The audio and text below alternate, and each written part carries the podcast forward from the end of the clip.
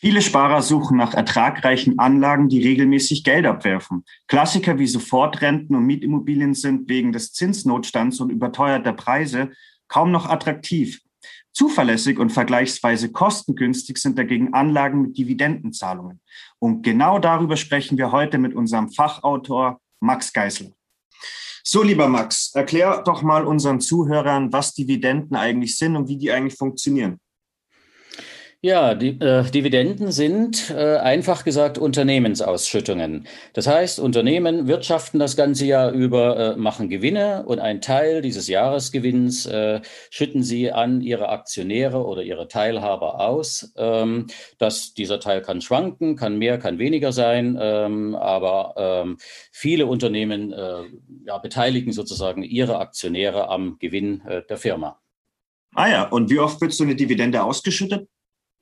Ja, die Dividende wird in der Regel einmal im Jahr ausgeschüttet. Zumindest in Europa ist das üblich so. Äh, die Unternehmen halten einmal im Jahr, meist im Frühjahr, Berichtssaison. Äh, dort berichten sie an ihre Aktionäre, wie das äh, Unternehmensjahr gelaufen ist und legen fest, wie hoch die Dividende sein soll und schütten diese dann an Aktionäre aus. Ähm, in, international äh, gibt es Abweichungen davon. In Amerika, auch in England, äh, werden Dividenden häufig äh, quartalsweise ausgeschüttet, mhm. sodass regelmäßig äh, Geld an die Aktionäre fließt. Das klingt ja interessant. Und welche Arten von Dividenden gibt es eigentlich? Ja, im Prinzip drei äh, verschiedene Arten. Äh, für Aktionäre ist, äh, äh, für die meisten Aktionäre ist die klassische äh, Bardividende interessant. Also wenn das Unternehmen Geld ausschüttet, dann wird das in Form von Geld auf das Konto der Aktionäre überwiesen. Ähm, es gibt auch sogenannte Stockdividenden. in dem mhm. Fall wer, wird kein Bargeld ausgezahlt, sondern der Aktionär wird in Form neuer Aktien sozusagen entschädigt oder, oder ausgezahlt, am, am, am Gewinn beteiligt. und dann, das kennen manche, die vielleicht bei kleineren ähm, Firmen auch aktiv beteiligt sind, gibt es die sogenannte Sachdividende oder Bardividende, äh, Sachdividende, genau. Äh, die, äh, man kennt es von Brauereien oder so, äh, die wird dann in Form von Bier äh, ausgeschüttet. Hier in München äh, gibt es da die Giesinger Brauerei zum ah, Beispiel. Ah ja, ist interessant. Genau, äh, die zahlt dann äh, Aktionäre in Form von Bierkästen aus, gefüllten Bierkästen. Ja, ist, ja, ja nicht schlecht, also für die Münchner Zuhörer auf alle Fälle interessant. Ähm, was man ja immer wieder liest, ist ja klar, du hast ja erwähnt, ähm, es gibt zum einen die Dividendenzahlung, aber man liest doch immer wieder von der sogenannten Dividendenrendite. Kannst du da nochmal erklären, was es damit auf sich hat und wie man diese eigentlich berechnet? Ja, die Dividendenrendite ähm, ist sozusagen die ist eine Art Verzinsung des eingesetzten Kapitals. Ja. Sie zeigt die Höhe der Ausschüttung im Verhältnis zum Aktienkurs an. Ja.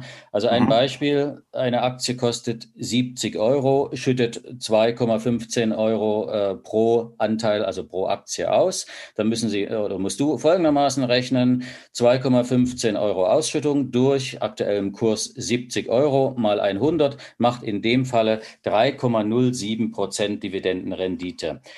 Dieser, dieser Wert ist allerdings ein recht flüchtiger Wert, äh, währenddessen ja die, die Höhe der Ausschüttung äh, ein Jahr lang feststeht, bis zur nächsten äh, Ausschüttung sozusagen, ähm, schwankt der Aktienkurs. Äh, deswegen sollte man sich nicht unbedingt äh, an der Dividendenrendite äh, festhalten, denn sozusagen, wenn der Aktienkurs nach oben geht, dann sinkt in aller Regel die Dividendenrendite und umgedreht fällt der Aktienkurs, dann steigt die Dividendenrendite, weil ja das Verhältnis zwischen Ausschüttung und Aktienkurs Kurs sozusagen dann äh, äh, besser wird. Aber ein fallender Aktienkurs ist nicht unbedingt das, äh, was sich ein Aktionär wünscht, nur damit die Dividendenrendite steigt. Also insofern ähm, mhm. Vorsicht bei der Höhe der Dividendenrendite. Ähm, sie es zeigt nur den aktuellen Stand an, der kann morgen oder nächste Woche schon anders sein. Sehr interessant. Ähm, ja, und jetzt habe ich noch eine Frage zum Aktienkurs, also wegen der Dividendenrendite. Welcher Aktienkurs ist dann äh, maßgeblich für, äh, für die Dividendenrendite? Ist es dann der jeweils aktuelle. Also wenn, wenn, ah, okay. wenn, du, wenn du heute die Dividendenrendite berechnest, dann ist der heutige Aktienkurs maßgebend. Beziehungsweise, wenn man die Dividendenrendite ähm, am, am, Ausschüttungstag sozusagen berechnen möchte, äh, dann muss man genau ähm, diesen Aktienkurs nehmen, der am, der am Ausschüttungstag äh, gilt. Ähm, morgen kann das schon wieder anders sein. Wie gesagt, da gibt es keine Festlegung, sondern immer den aktuellen Wert äh, heranziehen. Mhm. Jetzt liest man ja immer wieder, äh, auch äh, in, in, den Online-Medien oder auch bei uns, ähm, von sogenannten Dividendenaristokraten oder Dividendenperlen. Ähm, das klingt ja sehr spannend, ähm, die Aristokraten. Ähm, kannst du da uns mal kurz erklären, was diese Aristokraten eigentlich sind und welche Dividenden sie zahlen? Ja, äh, Dividendenaristokraten oder auch Dividendenkönige, diese Begriffe tauchen immer wieder auf. Das sind Dividenden Aktien, die äh, sozusagen durch eine lange Historie bereits bewiesen haben, dass sie äh, sehr konstante äh, Zahler sind, sehr konstante Dividendenzahler, die auch regelmäßig ihre Ausschüttungen erhöhen. Wenn ich also jetzt als Aktionär nicht unbedingt auf einen Aktienkurs, auf steigende Aktienkurse spekulieren möchte, sondern viel eher an regelmäßigen Auszahlungen interessiert bin, zum mhm. Beispiel, weil es ja auf dem Tagesgeld- oder Festgeldkonto kaum noch Zinsen gibt, dann bin ich natürlich daran interessiert, interessiert, dass ich in eine Aktie investiere, in eine sogenannte Dividendenaktie, die möglichst stabil, möglichst konstant und hoch, äh, äh hohe Ausschüttungen äh, tätigt, äh, damit ich auch wirklich sozusagen eine ordentliche Verzinsung meines eingesetzten Kapitals erreiche. Bei äh, Dividendenaristokraten äh, ist, es, ist es so, dass diese äh, über 25 Jahre lang äh, regelmäßig äh, bewiesen haben, dass sie ihre, die, ihre Dividende steigern äh, können. Äh, Dividendenkönige setzen hier noch eins drauf. Äh, die Börsianer sprechen hier davon oder gehen hiervon aus, wenn ein Unternehmen über 50 Jahre lang bereits äh, regelmäßig seine Dividende gesteigert hat, dann zählt er zu den Dividendenkönigen. Das ist natürlich für Leute, die äh, Dividendenaktien suchen, äh, ähm, ähm, sind das sehr begehrte Aktien. Mhm. Das ist aber auch kein Problem. Äh, das sind oft Unternehmen, die wir auch alle kennen. Das sind Unternehmen, die lange bereits am Markt sind äh, und äh, die sozusagen nicht zu den Wachstumsaktien zählen, sondern zu den Value-Aktien, also werthaltige Aktien, ähm, die oft in der, in der äh, verarbeitenden Industrie, in der Genussindustrie, in der Elektroindustrie und so weiter, also in, im, im Energiesektor tätig sind. Äh, Beispiele sind zum Beispiel amerikanische Aktien, sehr, sehr bekannte Aktien, Coca-Cola oder der, der Pampers-Hersteller Procter Gamble, äh, die haben beide bereits über 50 Jahre lang regelmäßig ihre Dividende angehoben. Ja. Also die Zahlen, Aktien, darf ich kurz dazwischen fragen, also die zahlen seit 50 Jahren konstant eine Dividende. Ja, ja. ja. Procter, Gamble, Procter, Procter Gamble ist sogar so, dass sie bereits über 60 Jahre lang Wahnsinn, jedes Jahr okay. eine Dividende gezahlt haben und diese auch leicht gesteigert haben. Genau. Das ist, ah. das ist sehr beachtlich. Solche Aktien sind deswegen sehr begehrt. Also für, entweder, entweder für Privatanleger, die eben auf Dividenden unbedingt äh, Dividendenzahlungen setzen wollen. Aber in Amerika ist es vor allen Dingen für die Pensionsfonds interessant, mhm. äh, die ja äh, äh stark sozusagen in der Altersvorsorge engagiert sind und die natürlich regelmäßig Geld an ihre äh, Pensionäre auszahlen müssen. Und die sind sehr stark in diesen äh, Dividendenkönigen investiert. Aber das heißt jetzt nicht, dass sie quasi jedes Jahr die Dividende anheben, sondern einfach nur in regelmäßigen Abständen von zwei oder drei Jahren, oder? Es gibt wirklich Aktien wie Coca-Cola, die haben jedes Jahr ihre Dividende angehoben. Das muss man sich so ein bisschen äh, vorstellen, wie, wie, wie die jährliche Inflation. Äh, ist die Inflationsrate zwei Prozent, äh, dann versuchen die auch ihre ähm, ähm, Dividende um zwei Prozent äh, zu steigern sozusagen oder anzuheben, äh, um hier auch einen gewissen Inflationsausgleich für ihre ähm, Anteilseigner äh, sicherzustellen.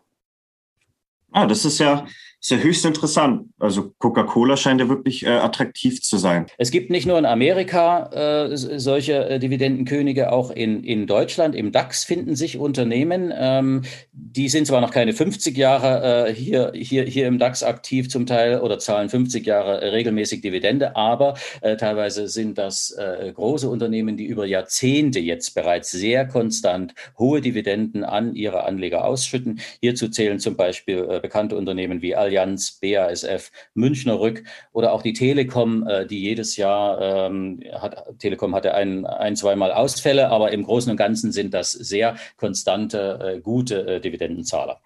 Wo bewegen sich da die Dividendenzahlungen? In welchem Bereich? Kannst du dazu was sagen?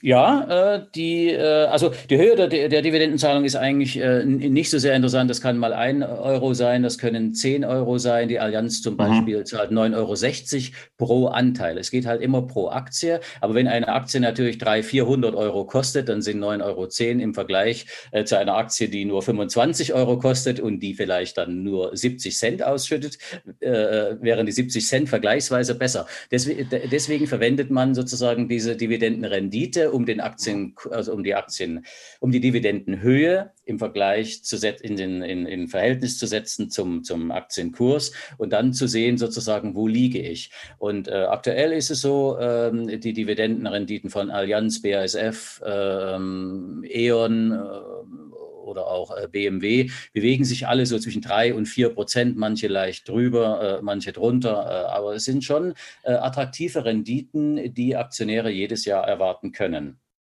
Ah ja, es ist, es ist spannend. Ähm, jetzt gibt es ja nicht nur Aktien, sondern es gibt ja auch Fonds und ETFs. Ähm, ähm, gibt es da auch Dividenden? Ja, ähm, es gibt auch sogenannte äh, Dividenden-ETFs. Das sind dann börsengehandelte Fonds, wie, wie, wie jeder äh, ETF börsengehandelt ist, der aber eben vorrangig in äh, Indizes investiert, die auf äh, Dividendenzahler fokussiert sind. Sowas gibt, kennt man ja vom DAX. Da gibt es einen sogenannten DIF-DAX, also den Dividenden-DAX. Äh, auch darauf gibt es ETFs. Äh, wir kennen es aus dem Euro-Stocks. dort gibt es den sogenannten Stocks Global Select Dividend 100 das ist also sagen ein, ein europäischer Index, in dem die 100 besten globalen Dividendentitel ähm, zusammengefasst sind. Äh, und darauf gibt es äh, einen ETF, der sozusagen diese 100 ähm, Dividendenwerte widerspiegelt. Ähm, ETFs haben den Vorteil, erstens, sie sind börsengehandelt, das heißt, ich kann sehr schnell reagieren, ich kann schnell kaufen, verkaufen. Ähm, das ähm, ist ein, ein Vorteil gegenüber äh, den klassischen ähm, aktiv gemanagten Fonds, äh, die, äh, bei denen ja äh, der Handel oft über die Fondsgesellschaft läuft. Und, da, und dann dauert es zwei Tage vielleicht, äh, bis der Fonds abgerechnet wird und ich das Geld auf dem Konto habe. Beim, beim äh, ETF geht das sofort. außerdem sind ETF wesentlich kostengünstiger als aktiv verwaltet oder aktiv gemanagte Fonds. ETFs, diese ETFs, die Dividenden-ETFs kosten im Schnitt 0,4, 0,5 Prozent pro Jahr. Äh, klassische äh, Dividenden, Aktienfonds international anlegend äh, kosten deutlich mehr als ein Prozent, meistens 1,5 bis 2 Prozent pro Jahr. Ähm, mhm. Und wir wissen ja, Kosten schmälern sozusagen die Rendite. Insofern sind ETFs hier durchaus im Vorteil. so, Max, jetzt gibt es ja nicht nur Dividenden äh, auf, der, auf der Börse, also bei Wertpapieren und ETFs und so weiter, sondern auch Genossenschaftsbanken, die ja Mitglieder haben, schütten ja auch äh, Dividenden ganz ohne Kursrisiko an ihre Mitglieder aus. Kannst du uns da mal sagen, wie das funktioniert und auch vor allem auch im, im Gegensatz zu den Dividenden, die man zum Beispiel an der Börse erhält? Ja, äh, das ist auch eine Möglichkeit, äh, regelmäßig ähm, Einkünfte zu erzielen, indem man sich an Unternehmen beteiligt. Und äh, hier ist es eigentlich relativ einfach. Äh, Leute, die ein Konto bei einer Genossenschaftsbank, also bei einer Raiffeisenbank äh, oder einer Volksbank eröffnen, werden in aller Regel auch ähm, ja, Mitglied dieser Bank, also Genosse. Man erwirbt mhm. am Anfang ein oder zwei oder drei Anteile, die sind auch nicht so teuer, irgendwas zwischen 50 und 100 Euro, je nach Bank. Ähm, und dann ist man quasi quasi Mitglied dieser Genossenschaft. Ähm, und diese Genossenschaft schüttet eben ähnlich wie jetzt eine Aktiengesellschaft an der Börse einmal im Jahr äh, auch einen Teil äh, des Unternehmensgewinns an ihre Teilhaber aus. Und wenn man dort Bankkunde ist, äh, dann bekommt man teilweise eine ganz ordentliche Dividende ebenfalls ausgeschüttet. Natürlich ist das immer in Abhängigkeit der Höhe dessen, wie man beteiligt ist. wenn man nur ein, zwei, drei Anteile kauft, ist natürlich der Gewinn gering. Aber es gibt auch Banken, bei denen wenn äh, mehr der Anteilskauf, äh, also ein, ein größerer Anteilskauf möglich ist. Und welche Dividenden-Highlights gibt es da? Was kann man sich da vorstellen? Äh, was, was kann da winken?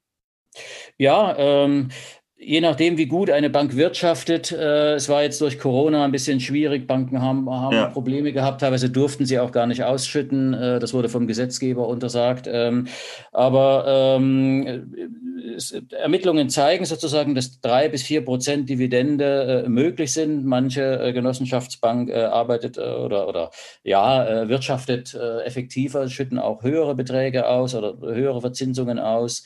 Ähm, jetzt im Corona-Jahr Krisenjahr war es dann schon auch mal nur ein, zwei Prozent. Also auch das mhm. schwankt etwas hin und her. Aber es sind, wie du am Anfang gesagt hast, äh, Dividenden ohne Kursrisiko. Man muss keine Aktie kaufen, man muss nicht äh, befürchten, dass der Aktienkurs nach unten geht, sondern äh, man ist eben ganz stabil an einem Unternehmen beteiligt. Und so wie man bei einer Brauerei vielleicht am Ende drei, vier Kästen Bier äh, als Ausschüttung bekommt, so bekommt man eben dort äh, äh, drei, vier Prozent in Euros ausgeschüttet. Jetzt habe ich da noch eine Frage. Ähm, Genossenschaftsbanken, die sind ja meistens äh, regional organisiert. Ähm, mhm. Ist auch äh, Volksbank, also Reife, Volks- und Raiffeisenbanken, die bundesweit auf Kundenfang gehen. Kannst du da zwei, zwei, drei Beispiele nennen und auch, was die so an Dividenden bezahlen? Ja, äh, die sind natürlich, wie du sagst, regional ähm, verbreitet, haben ein regionales Geschäftsgebiet. Allerdings manche sind dann wirklich auch bundesweit äh, für Anleger offen. Ähm, zum Beispiel die Volksbank äh, Dortmund Nordwest, äh, die hat jetzt zuletzt äh, 2,5 Prozent äh, Dividende mhm. an ihre Anteilseigner ausgeschüttet. Und dort sind Anteilskäufe äh, bis zu 45.000 Euro, äh, kann man sich dort beteiligen an, an dieser Genossenschaftsbank und würde entsprechend dafür dann eben Dividende erhalten. Und das ist bundesweit möglich. das gleiche bei der Raiffeisenbank Hochtaunus, die ebenfalls 2,5 Prozent Dividende gezahlt hat letztes Jahr oder äh, dieses Jahr. Und äh, dort sind Beteiligungen bis zu 50.000 Euro möglich. Ah ja. Wenn ich das noch sagen darf, es ja, gibt klar. regelrechte Dividenden, äh, ja, Könige in dem Falle auch, ähnlich wie bei Aktien. Äh, dieses Jahr zum Beispiel die Volksbank Braunschweig, äh, ja, wie soll man sagen, den Dividenden-Champion äh, markiert äh, und hat 15 Prozent äh, auf die Anteile ausgeschüttet. Allerdings darf man sich dort mit, nur mit maximal 500 Euro Bankanteile mm, erwerben. Okay. Also die ausgeschüttete, am Endeffekt ausgeschüttete Summe bleibt überschaubar. Ja, kommen wir doch mal zum Thema Sicherheit. Ich meine, ähm, es ist ja nicht ausgeschlossen, dass auch mal eine Bank in Schieflage gerät. Ähm, kannst du da was zur Dividende und deren Sicherheit sagen? Also grundsätzlich ist es so, dass Dividenden nicht garantiert sind. Also jedes Unternehmen, sei es eine Bank, sei es eine Aktiengesellschaft, äh, entscheidet für sich selbst, können wir oder möchten wir dieses Jahr eine Dividende zahlen, ja oder nein? Mhm. Ähm, dieses Risiko ist natürlich jeder Anteilsinhaber äh, sozusagen ausgesetzt, dass auch mal eine Dividende gekürzt wird oder dass sie ausfallen kann. Hier, äh, wer, wer sozusagen ganz auf regelmäßige Zahlungen angewiesen ist oder beziehungsweise die unbedingt erzielen möchte, äh, der muss eben auf Fonds oder Dividenden-ETFs gehen, äh, Dividendenfonds gehen. Dort sind ja 50, 80 oder 100 Unternehmen in einem Fonds äh, gebündelt. Wenn dort dort mal ein, zwei, drei Unternehmen ausfallen sollten als Dividendenzahler, ist das nicht so schlimm, denn es verbleiben ja 47 oder 77 oder 97 Unternehmen in mhm. diesem Fonds drin, die alle noch ausschütten. Also dort verstetigt man eigentlich äh, seine Dividendenzahlung, kann man sagen, und das Risiko, das Ausfallrisiko sinkt. Ähm, das wäre, das, das ist die, das eine sozusagen. Ähm, das andere ist, äh, dass natürlich eine Bank, wie du gesagt hast, eventuell auch pleite gehen könnte. Das, das könnte auch mit einer Aktiengesellschaft passieren, äh, passiert selten selten, aber ausgeschlossen ja. ist das nicht. Ähm, im Falle der äh, Genossenschaftsbanken äh, ist das so, die äh, haben einen eigenen äh, sozusagen Ausfallsicherungsverbund äh, unter sich sozusagen äh, organisiert und sollte dort eine Bank in Schieflage mhm. geraten, springen die anderen Genossenschaftsbanken ein. Insofern bestätigt auch die Verbraucherzentrale Nordrhein-Westfalen, dass sozusagen die Risiken dort sehr überschaubar sind und in, in 70 Jahren, seitdem es in Deutschland Genossenschaftsbanken gibt, ah, gab es noch nie ein, ein, ein, einen Bankausfall, eine Bank pleite. Insofern ähm, ist sozusagen die Möglichkeit, dass eine Bank pleite geht und hier dann deswegen keine Dividende gezahlt wird, eher sehr gering. Ähm, damit hast du jetzt quasi schon meine nächste Frage beantwortet. Wahnsinn. Also seit Bestehen quasi der, der Genossenschaftsbanken in der Bundesrepublik Deutschland ist noch keine Pleite gegangen. Nein, nein, das. Oh, okay. äh, die haben bislang so äh, souverän gewirtschaftet, dass sie sehr gut über alle Krisen gekommen sind. Sehr interessant. Ähm, ja gut, jetzt hat man, sagen wir mal, Genossenschaftsanteile gezeichnet, gekauft. Ähm, bei Aktien ist es so, die kann man ja jederzeit wieder veräußern. Wie schaut das bei Genossenschaftsanteilen aus? Kann man die dann einfach äh, spontan auch mal kündigen? Also Kündigung ist möglich, allerdings kann man sie nicht einfach von heute auf morgen äh, zurückgeben, wie das beim, beim Aktienhandel an der Börse möglich ist. Mhm. Äh, es gelten Kündigungsfristen. Bei den meisten Genossenschaftsbanken äh, hat man dann eine Kündigungsfrist von sechs Monaten. Einzelne Banken sind auch mal mit drei Monaten äh, dabei, andere auch okay. Äh, bis zu äh, drei oder fünf Jahren. Also das, aber das ist eher selten. Die, die Regel ist, dass man sechs Monate Kündigungsfrist hat, dann kann man seine Genossenschaftsanteile zurückgeben. Ah ja, okay. Und äh, kann man jetzt, sagen wir mal, auch mal Genossenschaftsanteile, wenn man jetzt, sagen wir mal, man möchte es nicht kündigen, beziehungsweise es ein bisschen beschleunigen, kann man dann noch Genossenschaftsanteile beispielsweise verkaufen oder vielleicht auch an den Partner übertragen oder dem den Kindern? Ja, also verkaufen selbst, äh, das ist nicht möglich. Man kann, wie gesagt, nur kündigen und die Anteile an die Bank zurückgeben. Oder aber, äh, was es auch gibt, ist eine Übertragungsmöglichkeit. Dort müsste jetzt der Partner oder die neue äh, Person, sozusagen, an die man die Anteile übertragen möchte, ebenfalls Mitglied dieser Bank werden. Und im Zuge dieser Mitgliedschaft kann man entweder die eigenen Anteile übertragen oder der Partner äh, erwirbt neue Anteile und bekommt dann äh, noch einige hinzu, äh, die man eben selbst sozusagen an ihn übertragen möchte. Äh, das mhm. ist machbar, ähm, das geht, aber rein jetzt äh, verkaufen irgendwo an einer, an einer Genossenschaftsbörse oder ein Handel äh, davon, dafür existiert nicht. Jetzt gibt es natürlich jetzt mehrere Arten von Dividenden und der ein oder andere Zuhörer wird sich jetzt fragen, hm, weiß nicht, was jetzt da für mich das Richtige ist. Kannst du mal oder, oder könntest du äh, mal beschreiben, für wen würden sich denn, sagen wir mal, die Dividenden am Börsenparkett lohnen und für wen, für welchen Verbraucher die Genossenschaftsanteile beispielsweise? Naja, am Börsenparkett ist es äh, eigentlich so, dass die Leute dort äh, auf regelmäßige äh, Zahlungen aus sind. Sie wollen sozusagen einen einen, einen relativ sicheren Zins für ihre Aktie haben, weil der Aktienkurs schwankt ja. Und wer jetzt längerfristig anlegt und wer nicht unbedingt spekuliert, dass der Aktienkurs äh, jetzt in wenigen Monaten so nach oben schießt, dass er einen riesen Gewinn hat, sondern dass er lange äh, dabei bleibt, über 10, 20 Jahre vielleicht für seine Altersvorsorge oder wenn er schon im Ruhestand ist und dann äh, sozusagen eine Zusatzrente gerne hätte, dann ist man natürlich daran interessiert, dass diese Aktien möglichst lange, möglichst konstant und möglichst hohe Dividenden aus Ausschüttungen tätigen. Also insofern für Langfristanleger denke ich eher an, an der Börse. Ähm, die Genossenschaftsanteile könnte man auch sozusagen längerfristig halten, aber ich glaube, das ist nicht Sinn und mhm. Zweck der Sache. Äh, man wird entweder Bankmitglied, weil man die Dienstleistungen äh, der Genossenschaftsbank gut findet und wird in diesem Zug quasi parallel dazu auch Genosse, Genossenschaftsmitglied dieser Bank und erhält äh, Dividende quasi automatisch mit dazu. Ähm, oder aber man sagt sich, ja, äh, ich möchte jetzt mal fünf oder acht Jahre vielleicht für ein neues Auto oder eine neue Küche ansparen und äh, ich lege jetzt mal Geld äh, in, in, in, in, in die Genossenschaftsbank hinein, in eine, die eben auch möglichst hohe Ausschüttungen tätigt und erziele regelmäßig über, über eine bestimmte Anzahl von Jahren eben diese Einkünfte, um mir da ein, ein ordentliches Polster irgendwo anzusparen, mit dem ich dann vielleicht eine, eine Anschaffung tätige. Also als Geldanlage sozusagen für den mittelfristigen Zweck äh, äh, wäre das äh, durchaus eine, eine, eine mhm. sehr äh, attraktive Lösung, zumal eben ähm, hier kein Kursrisiko besteht, sondern diese Anteile am Ende dann mit der entsprechenden Kündigungsfrist äh, zurückgegeben äh, werden können und in voller Höhe plus Zinsen quasi ausgezahlt werden. Alles klar. Dann ist es doch ein schönes Abschlusswort. Dann bedanke ich mich, Max, dass du dir heute Zeit genommen hast. Mhm, gern. So, das war's doch schon wieder für heute. Ähm, ich hoffe, ihr konntet was mitnehmen aus dem heutigen Podcast. Natürlich findet ihr den kompletten Ratgeber der Woche wie immer zum Nachlesen unten in der Beschreibung. In diesem Sinne, vielen Dank für die Aufmerksamkeit. Bis zum nächsten Mal.